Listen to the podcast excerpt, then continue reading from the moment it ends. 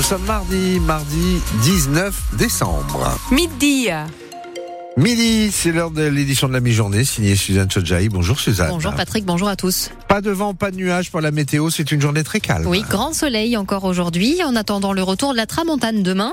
On a 20 degrés cet après-midi à Perpignan, pareil à Prades, 19 à Serré et 14 en Cerdagne-Capcir. Et Suzanne, vous risquez de voir pas mal de gendarmes sur les routes des Pyrénées-Orientales. Oui, ils ont décidé de multiplier leurs contrôles pendant les fêtes de fin d'année parce qu'il y a trop d'accidents graves ces derniers temps. Sur toute l'année 2023, 31 personnes sont mortes sur les routes du département. C'est autant que l'an dernier, mais 2023 n'est pas encore terminé. Alors les gendarmes veulent se montrer, traquer les mauvais comportements.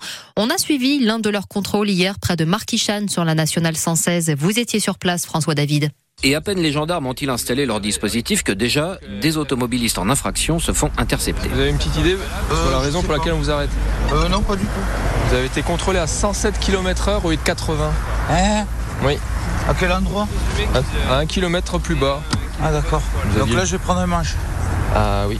Eh ben, c'est pas ma journée alors. Alors que les chiffres de la sécurité routière étaient plutôt encourageants en début d'année dans les Pyrénées-Orientales, en cette fin d'année, il y a clairement un relâchement des comportements sur les routes, selon le sous-préfet de Prades, Didier Carponcin. Vous voyez, là, ça fait 5 minutes qu'on est présent au bord de la route.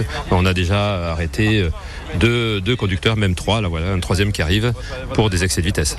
Bon, vous patientez dans le véhicule On va procéder à la verbalisation? Des excès de vitesse, mais pas que, également d'autres comportements dangereux. Est-ce que vous savez pourquoi on vous contrôle? Pour le téléphone, Oui. Au téléphone, t'as raison. Exactement. On délivre toute l'année des messages de, prévention, hein, mais on sait bien que ça suffit pas. Je, fais des contrôles de manière régulière euh, aux côtés des forces de l'ordre et souvent euh, on a euh, la totale. hein. on a des, particuliers, euh, pas d'assurance, pas de permis de conduire, sous l'emprise de produits stupéfiants, vous voyez. Dans le département, l'alcool et les stupéfiants sont impliqués dans près de 40% des accidents graves. Un accident grave, justement. Il y en a eu un hier en fin d'après-midi sur la départementale entre Cléra et Bonpass. Un fourgon est sorti de la route et le conducteur était entre la vie et la mort quand les secours l'ont pris en charge.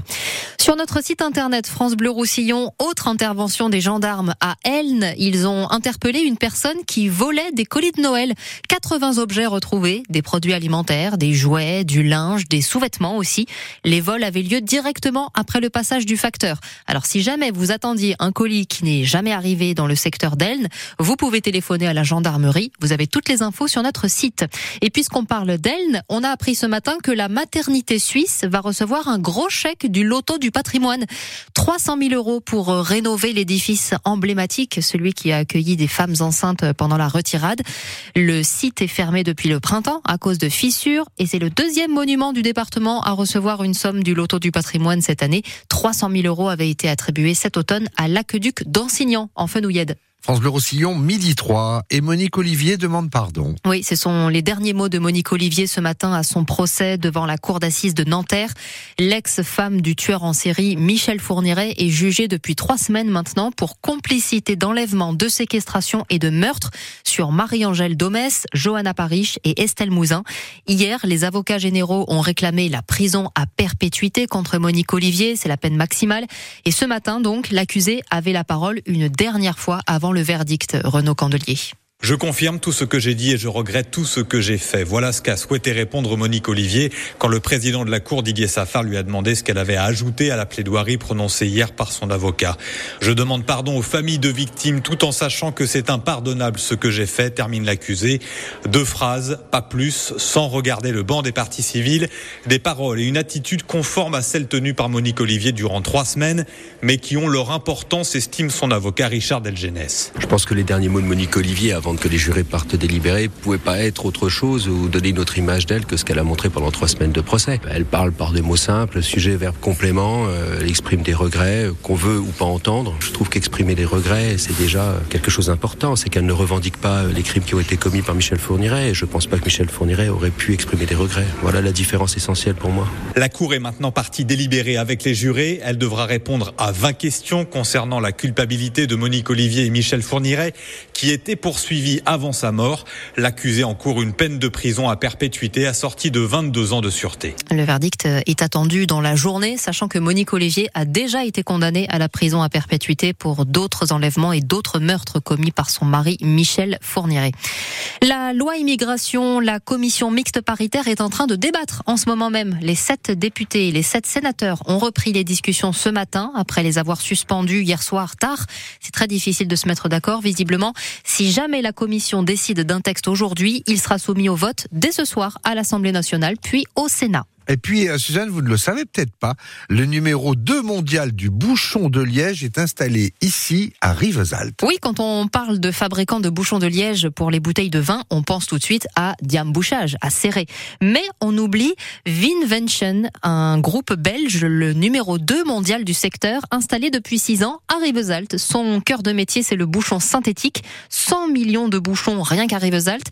Et cette année, l'usine DPO fabrique un tout nouveau concept, le bouchon de liège aggloméré. Alors le responsable du développement stratégique de Vinvention est venu nous présenter ce concept ce matin dans l'écho d'ici, Stéphane Vidal. Ce qu'il a de spécial, c'est qu'on utilise la, la, technologie qui s'appelle l'extrusion. Donc en fait, on, pour faire simple, vous voyez un long spaghetti qui est extrudé, mmh. qui fait des mètres de long et qui est coupé en toutes petites pièces. Ce qui fait une grosse différence par rapport à la technologie qui est norm, normalement utilisée par les micro-agglomérés, qui sont en fait du moulage. Donc en fait, c'est du pièce à pièce. Donc nous, on est sur un système continu.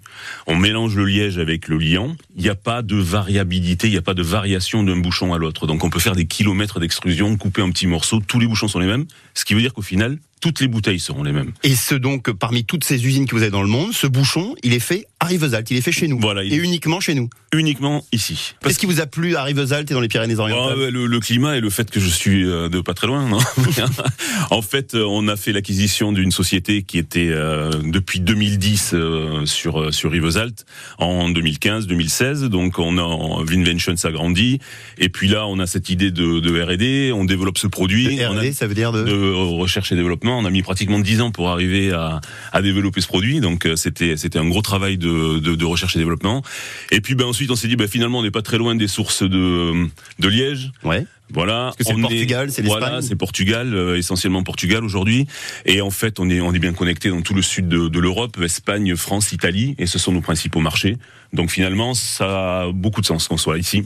D'ailleurs, Vinvention va recruter 15 personnes à l'usine de Rivesaltes. L'objectif, c'est d'atteindre les 40 salariés.